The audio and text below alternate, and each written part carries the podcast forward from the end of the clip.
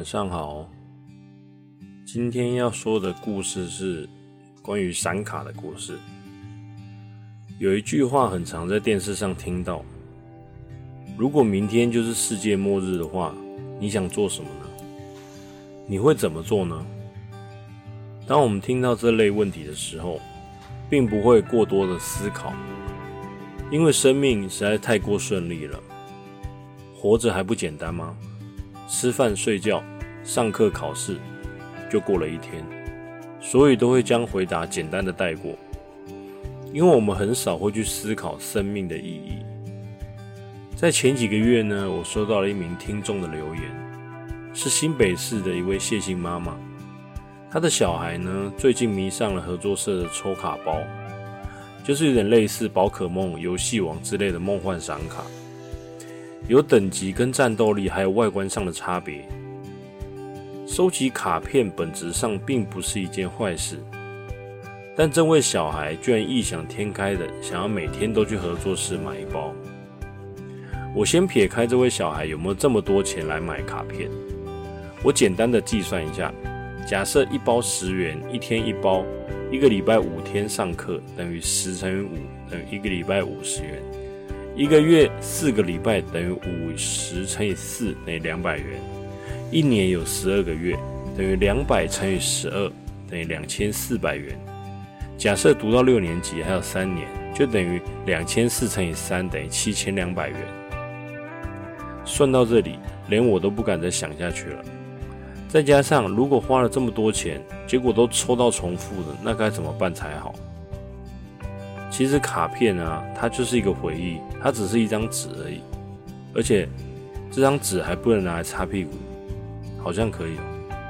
不过我们今天讨论的并不是卡片擦屁股，重点是我觉得，虽然童年啊本来就需要玩具，花在玩具上面的钱并没有变不见，只是把钱变成你喜欢的卡片而已。不过呢，因为卡片的可玩性并不高，所以一个过来人的意见。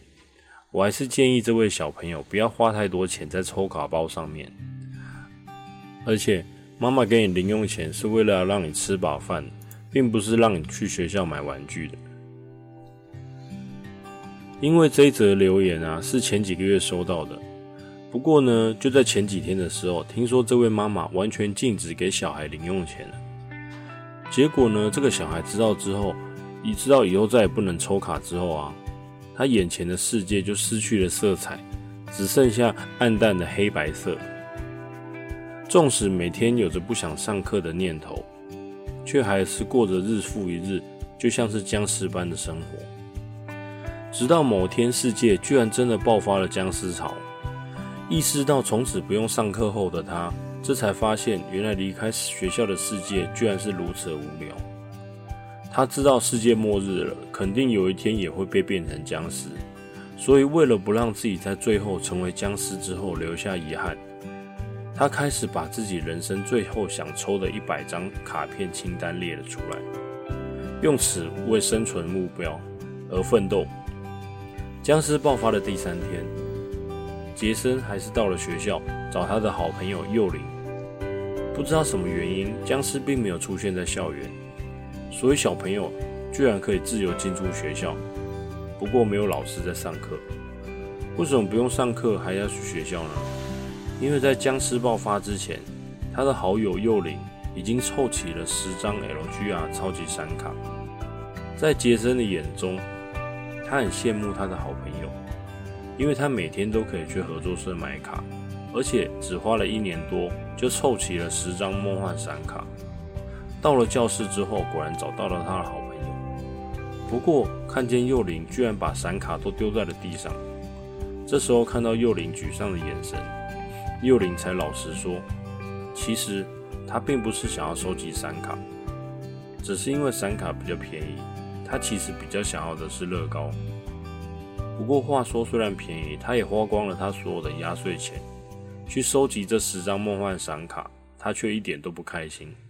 也因为这样，他被爸爸妈妈赶出家门。他妈妈赶走他时说：“我这么辛辛苦苦去海里抓鱼抓虾，你居然偷偷的抽卡，没跟家人说。”所以现在才会幼灵一个人在教室里。幼灵原本想说被赶出来了，就想着那还是被僵尸吃掉好了。不过在杰森的鼓励之下，他跟幼灵说：“我们家有乐高，我用卡片，你用卡片跟我交换吧。”说完的那一刻，幼灵感动的流下眼泪，捡起了地上的卡片。幼灵终于又活下去、追逐梦想的勇气了。有一句话说得很好：“我们无法控制生命的长度。”但可以决定生命的宽度。不管我们的生命只剩下一天还是六十年，能够做自己想做的事情，时间都太过于短暂了。希望每个人都可以倾听自己内心的声音，在不伤害别人的前提之下，做你想心底想要做的事情，例如皮秒啊，或是处理法令纹之类的。不过，另外一个好朋友秉彦。就不像杰森这样胡思乱想。炳彦拿着拖把在操场上练习着鬼灭之刃的招式。他不像杰森一样，都已经僵尸末日了，还想着要收集一百张卡片，又不能当饭吃。当炳彦练完的时候，他拿出笔记本，上面写着：“为了不成为僵尸，我必须要学的一百件事情。第一项是我要学会吃药，不能拿去厕所倒掉。”打勾。第二项，我要减肥，这样才能更快的闪避僵尸。打勾。第三项，我要对着空气练习鬼灭招式一千次。打勾。第四项还没想到，没打勾。杰森就带着幼灵去找炳彦了。杰森呢，也跟着两个好朋友，都说了他想要做的事情，收集一百张梦幻闪卡。结果想不到，炳彦从他的书包里拿出了八十九张闪卡。他早就不想收集闪卡了，所以就把这八十九张都给了杰森，再加上幼灵的十张，就有九十九张了。这才僵尸爆发第几天而已，想不到就只差一张了。这时候，杰森跟他的好友开始了卡片收集之旅。难道今天的故事就要这样完结了吗？不，事情绝对没这么简单。没错，不简单，也不困难。想要收集到一百张不重复的闪卡，谈何容易？正常人需要十几年的时间才能完成，何况是这僵尸末日？这三个小伙伴找了三天三夜，希望似乎已经破灭。幼灵跟炳彦也受了一些伤，撑不下去了。杰森忽然想到，有个地方还没找，合作社搞不好有大量的卡包，于是三个人拖着疲劳的身体前往合作社。此时已经是晚上九点，是乖宝宝睡觉时间了，所以这三位小伙伴也是特别的想闭上眼睛。有单。刚讲到，因为是睡觉时间，所以特别想闭上眼睛。到达合作社的时候，他们才吓了一跳，原来不是学校没有僵尸，而是全部都聚集在合作社。没有几千只，也有个几百只，场面非常的吓人。不过僵尸全部都低着头，像是在睡觉一样，吓得幼灵跟炳彦急忙后退，哭着回家找妈妈。不过杰森看到架子上似乎还有一包卡包，杰森不想放弃。不过眼前的场景又有点可怖、可怕加恐怖。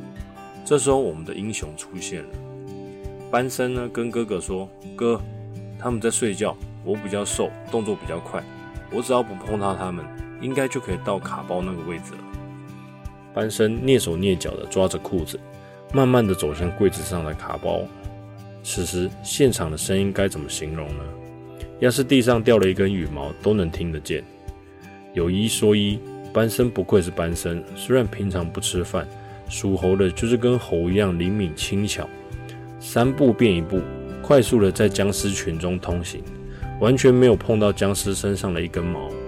由于故事的前半段都没出现班森，所以他一出场就急着想要表现灵活的身段，得意就会怎么样？忘形嘛，忘了自己长什么形状，不小心踩到了其中一只僵尸的脚趾头，僵尸疼得大叫一声，瞬间惊动了其他僵尸同伴，全部僵尸开始寻找着食物。不过班森呢，趁乱还是从架子上拿走了最后一包卡包，趁着僵尸混乱的时候逃了出来。杰森看着班森安全逃了出来，捏了一把冷汗。两人赶紧离开这地方。回到了三年三班之后，杰森的两个朋友似乎也回家了，不在教室里。想不到最后也只有弟弟陪着。杰森看着班森满头大汗，跟弟弟说：“辛苦你了。”两人打开最后一包卡牌。没错，每个故事都应该要有一个快乐结局。最后一包卡牌居然没有闪卡，晴天霹雳。这时班森居然晕了过去。杰森心里想：三只冬天这么冷，没道理流这么多汗啊。于是急忙检查弟弟身上有没有受伤。不检查没事，一检查才发现。弟弟居然是排骨精转世，我说错了。一检查才发现，弟弟肩膀居然被僵尸咬了一口，肯定是刚刚在合作社的时候不小心被咬到的，该怎么办才好？杰森试图想要叫醒弟弟，他哭喊着说：“班森，你快醒醒啊！我不要卡片了，全部都给你，你快点醒醒！只要你醒来，我什么都愿意给你。”想不到班森居然真的醒了。不过，似乎也剩下最后一口气。班森从裤子的口袋拿出一张卡片，虚弱的跟哥哥说：“哥，这张闪卡独一无二，全世界只有一张，这样应该可以凑齐你的一百张梦幻闪卡了吧？”说完这句话，就上字幕了。杰森看了一下卡片。这不就是班森自己制作的卡片吗？杰森抱着弟弟放声大哭，哭着哭着，忽然听到天空传来一个老人家的声音：“广杰、广泽，起床了！每次都来我这里玩做梦模拟器。”广杰醒来后，只见到泽泽躺在旁边的一台机器上，表情美滋滋的，好像是做了什么美梦，嘴里还小声的说。不要再给我吃巧克力了，这样吃太多了，我会蛀牙。再吃一块就好。还有那个 Oreo 蛋看起来也真好吃，再吃一颗就好。还有那个巧克力披萨，我只要一片就好了，我要圆形的那一片。广杰回想起刚刚那个梦，真是可怕。他走到弟弟旁边，说了一声：“泽泽，有你真好。”好了，今天的故事就到这边了。嗯，每日一题，合作社卖一包巧克力，里面有八颗巧克力，桌上放了五包吃完的巧克力，请问桌上一共有几颗巧克力呢？晚安了哟，拜拜，See you next time。